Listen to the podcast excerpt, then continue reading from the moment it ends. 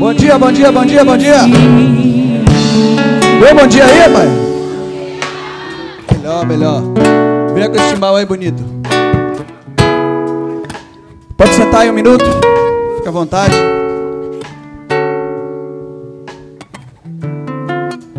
Quem é mãe aqui? Quem é mãe aqui? Levanta a mão. Sintam-se abraçadas. Quinta-feira foi meu aniversário. Festa pra mim também hoje. Viu? Sou mãe de ninguém. foi meu aniversário. Pela primeira vez, eu acho em oito anos de comunidade, porque eu chego atrasado. Chamei 30 Uber e não veio, não tinha. Me desculpe, mas eu pedi desculpa pelo horário, tá bom? Não vamos falar muita coisa não, que eu quero adiantar. Eu queria ler com você o que está lá no livro de Esté, capítulo 5, versículo 1. Tá bom? Seja bem-vindo, quem está vindo aqui a primeira vez, já vi uns amigos aqui. Cal, bem-vindo, viu?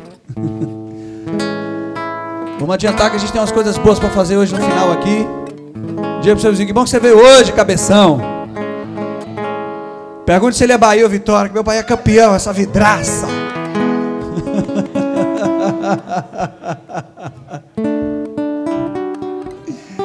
Bora Bahia, meu irmão.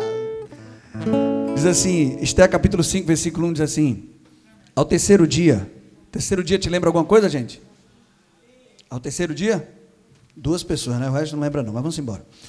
Esté se apresentou com seus trajes reais e se pôs no pátio interior da casa do rei, de frente da residência do rei. O rei estava sentado no seu trono real, fronteiro à porta da residência. Quando o rei viu a rainha Esté, entrou parada, eh, parada no pátio, alcançou ela favor perante o rei. Estendeu o rei para Esté o cetro de ouro que tinha na mão. Esté se chegou e tocou a ponta do cetro. Então disse o rei: o que é que tens, rainha Esther? E qual é a tua petição? Até metade do reino se te dará. Respondeu Esther: Se bem te parecer, venha o rei e Ramã hoje ao banquete que eu preparei para o rei. Ok? Então disse o rei: Fazei apressar Ramã para, a, para que atendamos ao que Esther deseja. Ok, gente? Nos tempos antigos, não sei se você já, já assistiu algum filme de época dos reis, era, era comum. Geralmente, se alguém se apresentasse diante de um rei, é, ele ficava parado diante do rei, aguardando a, como o rei iria se posicionar com o cetro que ele tinha, certo? Se essa pessoa tivesse alcançasse favor diante do rei, o rei estendia o cetro e automaticamente aquela, aquela pessoa poderia pedir qualquer coisa que o rei, agora diante de todos, era obrigado a cumprir. Mas se de alguma forma aquela mulher foi rejeitada, ou aquela pessoa foi rejeitada pelo rei, ele não estendia o cetro e automaticamente aquela pessoa deveria morrer. Então, para você entender esse contexto, Esté estava correndo risco de vida ali.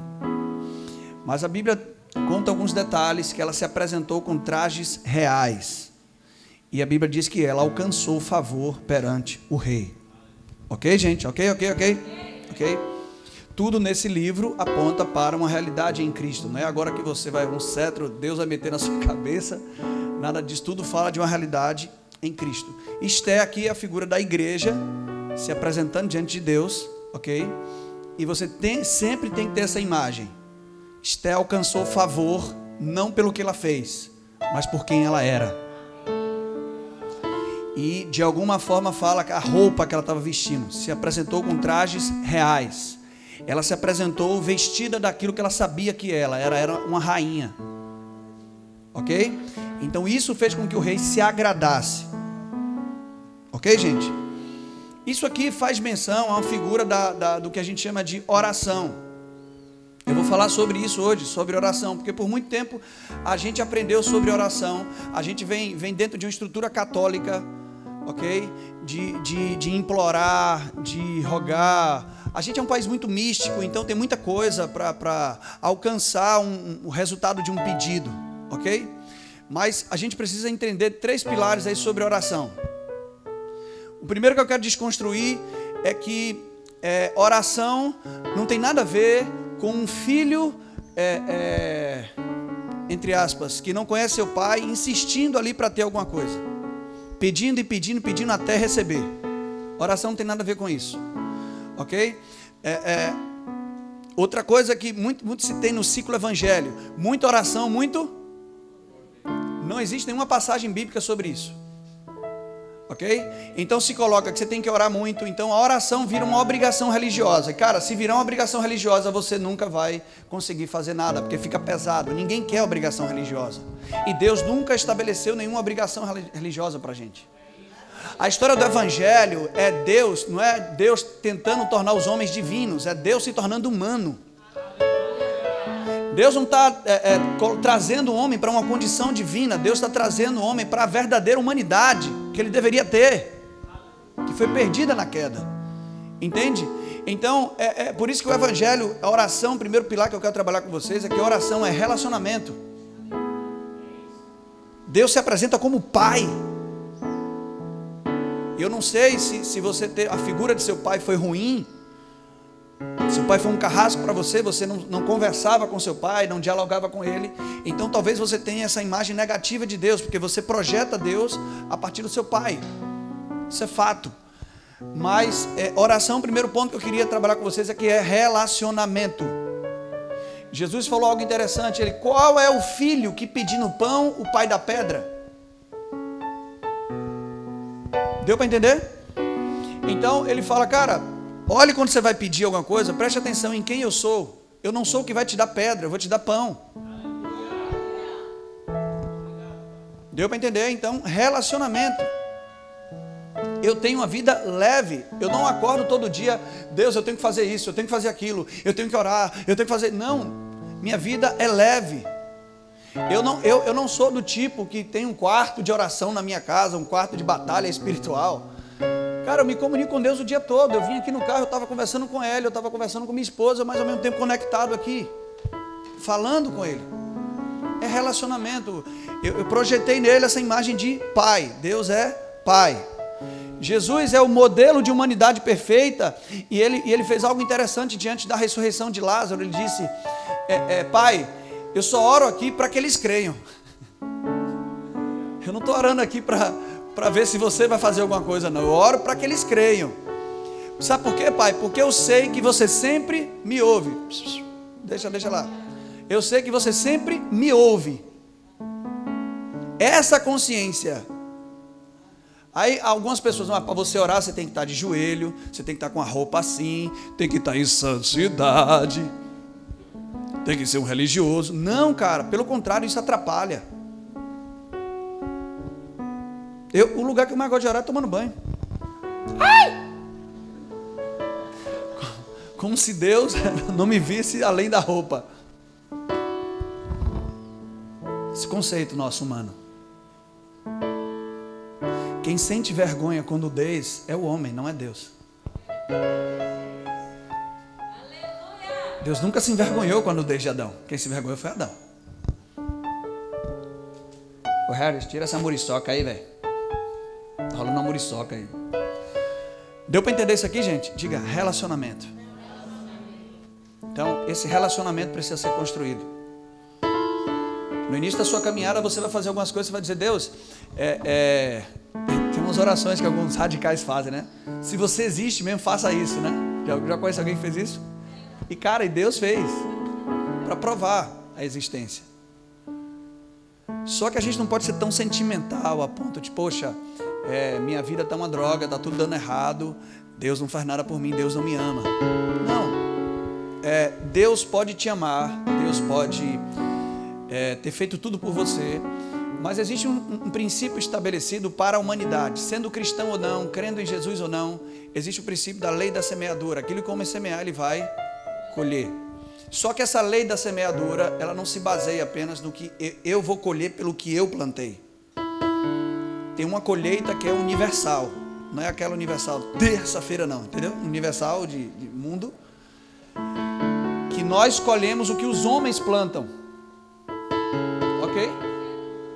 Ok? Então, é, por exemplo, nós nos tornamos pecadores por quê? Porque Adão semeou isso, a desobediência. Então nós estamos na colheita, estávamos na colheita de Adão. Aí Deus levanta um novo Adão que é Jesus para nos inserir na colheita de Jesus agora. Ok? Mas, por exemplo, é, nós estamos diante de um, de, um, de um vírus maligno, matando tanta gente, destruindo tantas vidas, nós estamos é, um sistema de corrupção, de tanta coisa, que não foram coisas que a gente semeou, mas a gente também acaba colhendo, porque os governantes desse mundo estão semeando. Então é uma colheita que a humanidade, que claro que a, que a, a classe mais inferior acaba com a maior colheita disso. Mas é um princípio estabelecido e não foi Deus que disse vai ser assim.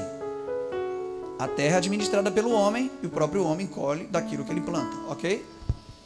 Nova aliança, Paulo diz aquilo que de Deus não se zomba, porque aquilo que o homem semear, ele vai colher. Se você semear discórdia, discórdia, você vai colher discórdia, mesmo sendo amado por Deus. Deus não vai mudar com você, mas você vai colher relacionamentos ruins, você vai colher problemas. Ok? E Deus está ali para intervir e te ajudar. Mas Ele quer, principalmente, te ajudar a semear coisas melhores. Na nova aliança, Ele dá semente ao que semeia. Então, Ele te capacita, Ele transforma você para que você tenha melhores colheitas. Ele não remove o princípio, Ele coloca você no princípio. Amém, gente? Amém, amém. Ok? Então, um do, dos pontos sobre, sobre oração é isso que você tem que entender: relacionamento. Enquanto a oração for uma obrigação religiosa para você, você não vai querer. Você vai parar durante um tempo. Certo?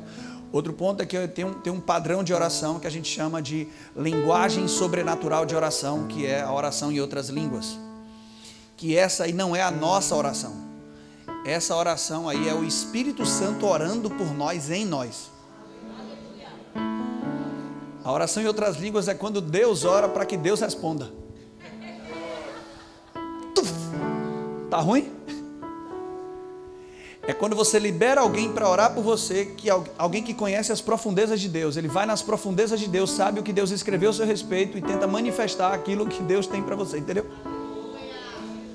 É o que a gente chama de oração em outras línguas ou linguagem sobrenatural de oração. E aí você começa a ficar o dia todo. Esse cara é maluco.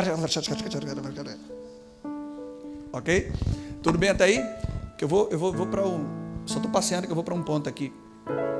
Mas, é, quando se trata de oração, existe um padrão também que eu gosto muito, que é o que a gente chama, na linguagem do direito, é petição. Quem aqui sabe o que é uma petição? Pois é. Então, é, é, são petições, são, são proclamações, são declarações escritas ou vocais a um juiz a respeito de uma causa, uma representação legal, ok? Então, existe muito na Bíblia esse padrão jurídico, se você parar para analisar. Por exemplo, um versículo mal interpretado é que as pessoas dizem que é, é, se você confessar os vossos pecados, Deus é fiel e justo para nos perdoar os pecados. Aí a igreja católica monta um padrão, né, que você, que a gente chama de confessionário. Como se você confessasse para um líder religioso, isso vai mudar a sua vida. Não, não. O que o, que o apóstolo João está dizendo é o seguinte: confessar pecado não é ficar expondo sua vida para todo mundo. Ali é um padrão jurídico do que? Quando há um julgamento, existe um réu, ok? Se a pessoa chegar, é, é, se o réu, a, qual é o primeiro passo de um julgamento? O juiz pergunta: como o réu se declara? É assim ou não é? É assim ou não é? Se o réu se declara, ele confessa o seu erro, réu confesso, acabou o julgamento. Não há mais necessidade de julgamento. Ok? Só que no, no nosso caso natural, aquele réu é punido. No caso do reino de Deus, o réu é inocentado quando ele confessa. Então o que João está querendo dizer é: chegue diante de Deus, diante do juiz e diga: Eu errei mesmo. Para ele. Quando você confessa esse erro, esse erro sai de você. Ele promete algo: se você confessar, ele é fiel e justo para perdoar você. E por que ele é fiel e justo? Porque diante do juiz existe alguém que carrega no, no corpo dele as cicatrizes da sua punição. Por que, que Jesus é capaz de perdoar quem confessa a Ele que errou? Porque ele, ele entra, ele agora é o seu advogado, ele apresenta as provas de que esse pecado que você cometeu já foi punido. Só que no corpo dele, entende isso? Então esse é o ponto, não é você ficar confessando, confessando, ai Senhor, isso, aquilo, não, não, não é entender esse princípio jurídico, esse princípio de justiça que existe na Bíblia. É simples, cara, eu, eu tenho coisas que, que quando sabe aqui que eu erro e erro muito ainda. Que a gente está pregando aqui, acha que eu sou perfeito. Não, não, cometi muitos erros e cometo ainda. Mas, cara, automaticamente eu sabia que eu errei. Eu falei, pai, ó, eu não vou ficar aqui me justificando, não vou ficar dizendo que por que isso, não. Eu errei. É automático. Eu sinto algo, um refrigério vinha assim, condenação vai embora. Por quê? O acusador não tem mais o que levantar contra você. O, o, julgamento foi encerrado.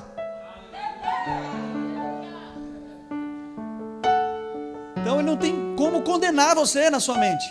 Você fez isso na sua vida, isso e aquilo. Cara, eu fiz coisas muito ruins na minha vida. Não vou aqui amenizar. Não, fiz realmente, mas, cara, impressionante. Em mim, isso já foi resolvido.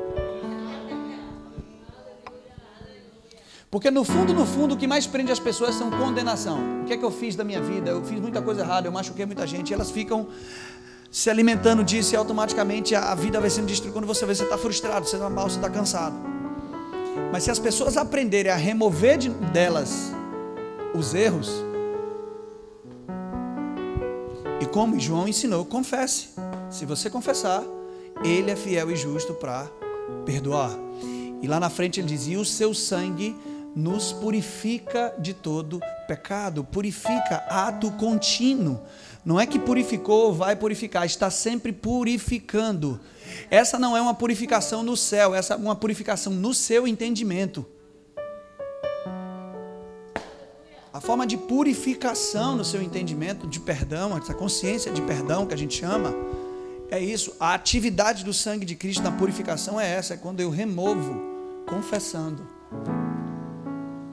A minha mentalidade, a minha mente, a minha alma vai sendo limpa daquele erro que eu cometi, eu não me condeno mais por ele, eu sigo minha vida, eu agora posso me levantar e como Jesus disse para a mulher que adulterou, vai e não peques mais. O vai e não peques mais é depois de dizer eu não te condeno. O vai não peques mais não é uma direção religiosa, é uma evidência de quem sabe que não há condenação para quem está em Cristo. Deu para entender? Então, esse princípio de justiça. Isaías diz algo interessante, é, algo interessante. Quem é advogado aqui vai, vai, vai, vai entender melhor isso. É, é, Isaías diz uma profecia a respeito do nosso tempo. Deus falando com o homem: é, é, é venha, se achegue, entremos em juízo linguagem de justiça você vai ver que tem entrar em juízo. Ele diz: apresenta as tuas causas para que eu te justifique. Deus falando para o homem: ó, vamos lá, você está com uma causa aí, apresente, se apresente diante de mim. Apresente as suas razões. É o que um advogado faz para alcançar algo de uma pessoa. Dá para entender? É um padrão de justiça. Existe na Bíblia. Então você, ó Senhor, isso aquilo, a tua palavra diz isso, isso aquilo, ppp, e você começa a declarar para ele: ó, eu estou precisando disso porque isso e aquilo, e a tua, a tua palavra diz que você proveria cada uma das minhas necessidades. Então você usa os padrões legais e apresenta para ele, ele vai dizer o que para você é. Essa é a sua petição? Está concedida. Entenda, existem coisas que eu posso pedir ao meu pai, que eu sei que eu vou receber por causa da vontade dele. Alô, alô? Mas existem coisas que eu vou pedir a Deus, que eu vou receber, porque eu sei que já me pertencem. Alô? Vamos lá, deixa eu repetir isso. Existem coisas que eu vou pedir a Deus, que eu sei que Ele vai me dar, porque eu conheço a vontade dEle. Ele é meu Pai, Ele me ama, Ele quer me ajudar. Mas tem coisas que eu vou pedir a Ele, eu vou receber, por quê? Porque eu sei que é direito meu. Você não vai ver muito na nova aliança, Deus falando, eu vou te dar isso, vou te dar aquilo. Ele botou tudo num pacote chamado herança. Ele te chama de herdeiro. Dois aleluia, obrigado, viu? Empolgação. Por que, que a Bíblia é dividida em dois testamentos? Primeiro testamento deixado por Adão. E se um pai seu morre, uma mãe seu, sua morre, deixa dívida, você vai, vai herdar o quê? Dívida. Então, o primeiro testamento é a dívida do primeiro homem. O novo testamento agora é a herança do novo homem, Jesus Cristo, novo Adão. Então, quando você crê em Cristo, você automaticamente entra no testamento dele. Você se torna filho de Deus e automaticamente herdeiro de tudo que Deus prometeu. Herdeiro, herdeiro. Diga herdeiro. Herdeiro, vamos lá, herdeiro. Tanto de Cristo como de Abraão. Você é herdeiro de todas as promessas que Deus Pai fez a Abraão. Eu não sei se você sabe, mas até hoje a nação de Israel usufrui dos benefícios da aliança de Deus com Abraão. Até hoje, até hoje. Experimente semear alguma coisa em Israel para você ver se vai ter uma colheita gigantesca. Estão entendendo isso aqui, gente? Agora, deixa eu te falar uma coisa. Eu preciso pedir para um juiz sobre uma herança? Ou ela já é minha? Biblicamente falando, biblicamente falando, é, até quem não merece pode usufruir de herança. Onde é que está isso na Bíblia, Sérgio? Você vai ver a parábola do filho pródigo. O menino queria a herança para gastar como ele queria. E ele disse o que? Ó, é, meu pai, me dê logo a parte da herança que me cabe. Eu quero adiantar meu lado. Versão Senhor Fernandes atualizada, soteropolitana. Fazer uma festinha ali, sargadinha. Ai, pai, para. Foi para isso, a intenção era essa, e mesmo assim o pai concedeu herança. Gente, vamos falar, vamos, vamos tirar Deus da caixa religiosa, vamos tirar Deus do lugar onde não. Deus, Deus vai fazer porque Ele conhece a vontade. Aí você vai orar inseguro. Mas será que isso mesmo é para mim? Será que eu posso? Será que... Não, você tem direito legal a isso. O juiz não pode negar algo que você pede consciente que já é seu. É por isso que tem oração que Jesus ensina. Tudo que você pedir, creia que recebeu você vai ter. Você precisa entender que algo te pertence. Eu me revoltei agora, eu falei com o Carol. Eu falei, Carol, eu estou orando por isso, esse negócio não pode ficar mais, mais travado, não. Ela falou, por quê? Porque esse negócio é meu. É meu, é direito meu. Ela olhou assim, hã? É? Mas é uma convicção tão forte que já é meu. É direito meu, cabeça.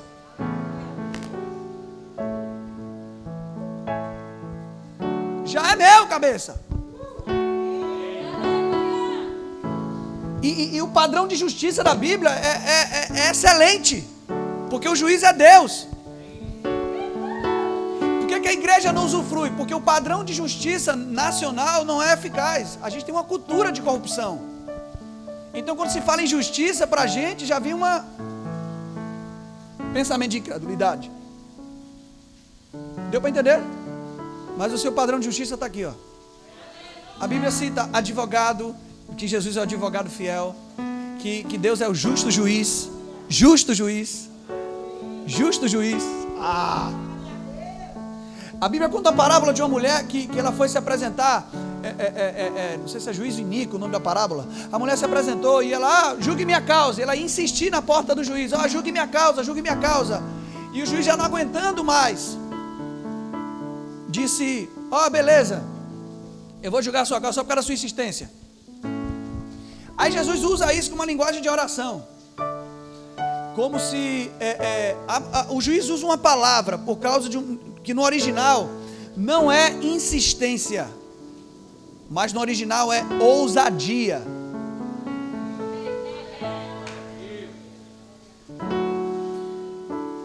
É, aí é traduzida, na versão que a gente tem, aponta mais para insistência. Então as pessoas acham que o muito orar Tipo, Deus vai, vai encher o saco de você. Tá bom, menino, toma essa balinha, vai embora. Igual você, você ficar. Meu filho meu, pega o celular e fica. Vai me dar o celular, me dá o celular. Que Não, não, Deus não é assim. A resposta de sua oração é com relação à ousadia. Você precisa saber quem você é, com quem você está falando e o que te pertence.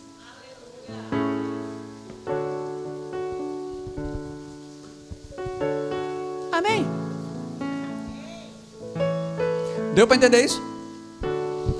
Esse é o padrão, porque senão você vai se tornar apenas um religioso. A Bíblia diz que Daniel estava orando e jejuando. Quem aqui já fez o jejum de Daniel? Três corajosos levantaram a mão. Quero ver o resto. Ó, oh, oh, outra mão. Diz... Oh, ai! Minha mãe outro dia estava fazendo, disse, tava fazendo, filho, tá estava na igreja, estou fazendo jejum de Daniel. Eu falei, é mesmo? É, Daniel está jejum, mas qual é o seu jejum? Não, só estou comendo folha. Vegetariana? É o que? É regime? Regime de Daniel?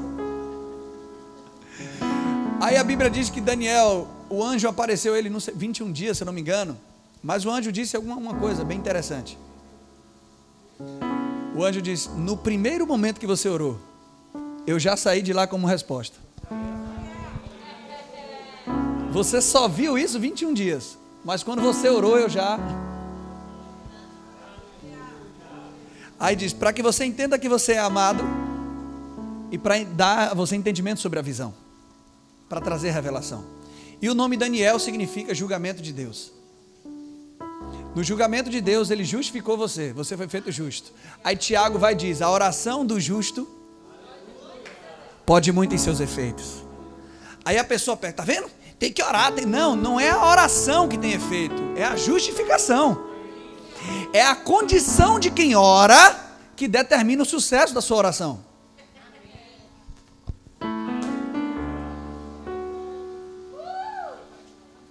Nós temos um grupo aqui, o Uli lidera esse grupo de oração, um braço direito para mim, me ajuda muito. Mas nós não, não, não ficamos orando horas e horas para ver se Deus faz alguma coisa. Nós oramos às vezes algum tempo para ter uma direção, para saber como agir.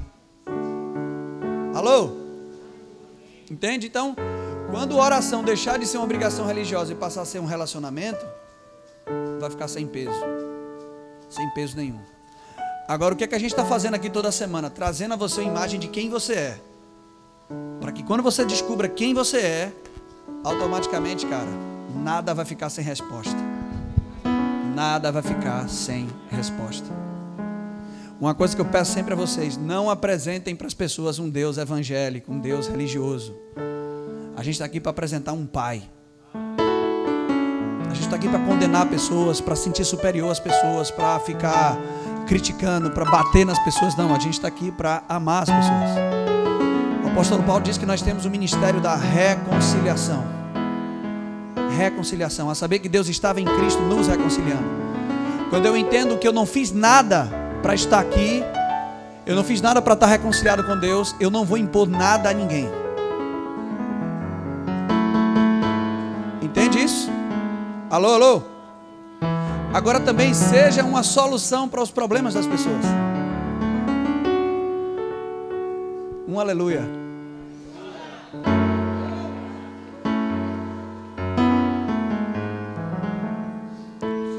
Repetir: seja uma solução para os problemas das pessoas. Porque quando alguém precisar de ajuda, existe um justo que ora. Alô, alô, alô. Todos quantos foram batizados em Cristo, de Cristo foram revês. Revês. A roupa fala disso, vestida a condição. Diga revestidos. Aí só para agora finalizar, eu volto para o texto que eu li inicialmente. Esther se apresentou diante do rei revestida de realeza e o rei estendeu para ela o seu. O escritor da carta aos Hebreus diz que cetro de justiça é o cetro do reino. A igreja se apresenta diante de Deus revestida do rei Jesus. Deus já estendeu, agora não é Deus. Você está diante de Deus para ver se Ele vai aprovar ou reprovar você, não. Ele já estendeu a sua justiça, Ele já justificou você. E qual é o resultado do cetro ser estendido? Esté, qual é a sua petição?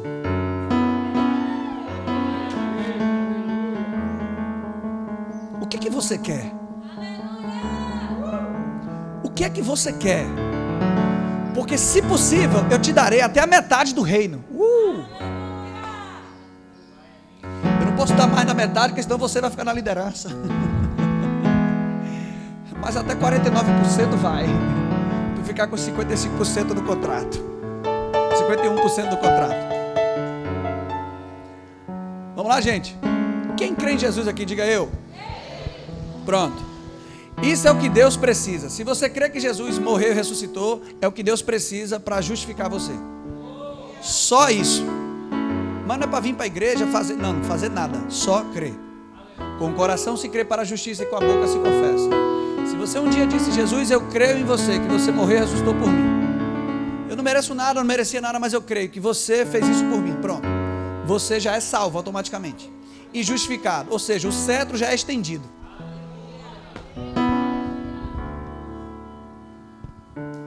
Ok? Agora que eu já falei, se você acredita que você é justo, acredita ou não? Eu não estou perguntando se você pratica justiça. Eu estou perguntando se você é justo. Justo pelo que Jesus te tornou. Você quer que eu prove isso da Bíblia? Romanos 5,19. Pela desobediência de Adão, muitos foram feitos pecadores, mas pela obediência de Cristo, muitos foram feitos justos. Romanos capítulo 5, verso 1. Justificados, pois, temos paz com Deus. Romanos 5,17. Aqueles que recebem abundante graça e dom da justiça reinarão em vida por meio de um só Jesus Cristo. Deu para entender isso? Alô, alô?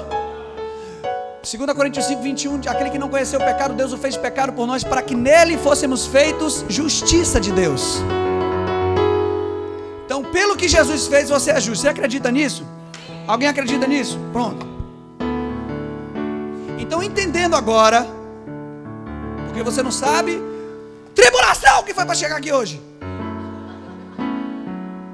Quase desisti. Falei, Hélio, prega aí que eu não vou não. Miserável.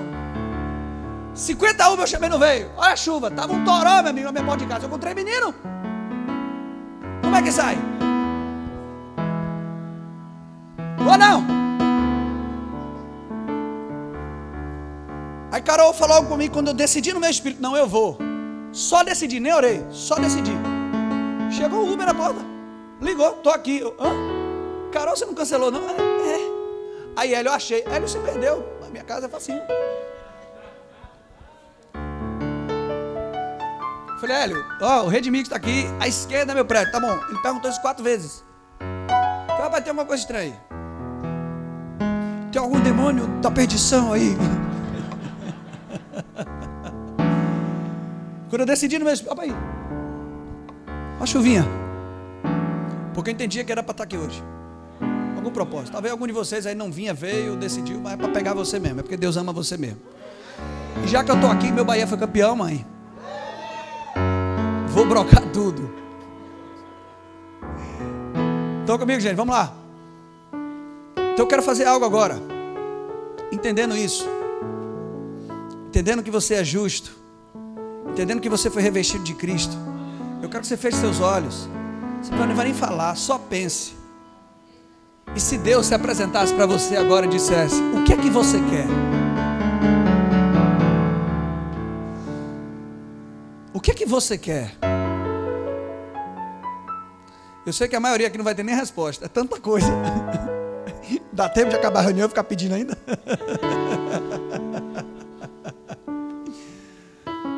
Mas sabe, sabe, pelo Espírito eu percebo isso. Tem, tem uma coisa que você veio aqui, você já acordou hoje dizendo, rapaz, eu quero isso. E uma nota que eu tenho no meu espírito é, ele quer provar que te ama hoje. Ele não precisa, mas ele quer. Só para que você saiba que ele ama você. Apenas pense aí, de olho aberto, de olho fechado, como você quiser. O que é que você quer que Deus faça por você?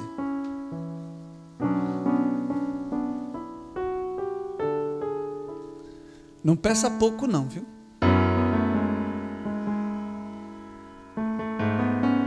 Que essa semana vai se manifestar.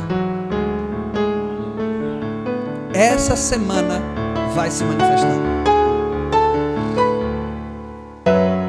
Só isso, só porque Ele te ama.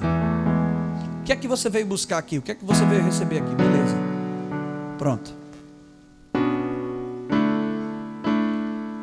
você imagine essa cena, você se apresentando diante dele, ele estendendo o céu, dizendo: O que é que você quer? Ele não está perguntando se você é bom, se você é perfeito, nada disso. Ele está dizendo para você: O que é que você quer? Porque eu sou bom, eu quero te dar isso. Ele quer te dar, aceita, cabeção. Apenas peça. E você vai receber além do que pediu ou pensou.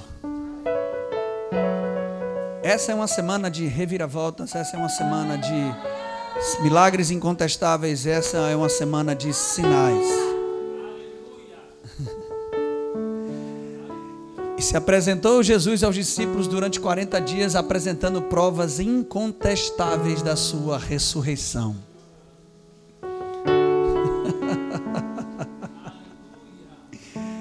Pelas mãos de Paulo, Deus operava milagres extraordinários. Quero declarar sobre a sua vida hoje. Hoje ainda você vai receber notícias, você vai receber ligações. Que boas notícias estão chegando. Amanhã coisas estarão mudando, coisas estarão chegando.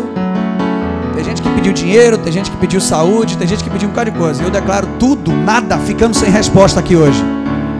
Nada ficando sem resposta aqui hoje.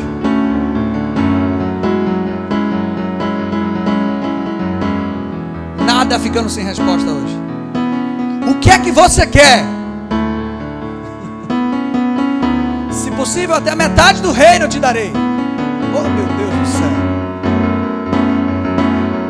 Oh, meu Deus do céu. Tem alguém aqui que pediu por outra pessoa. Está atendendo. Beleza, agora peça o seu.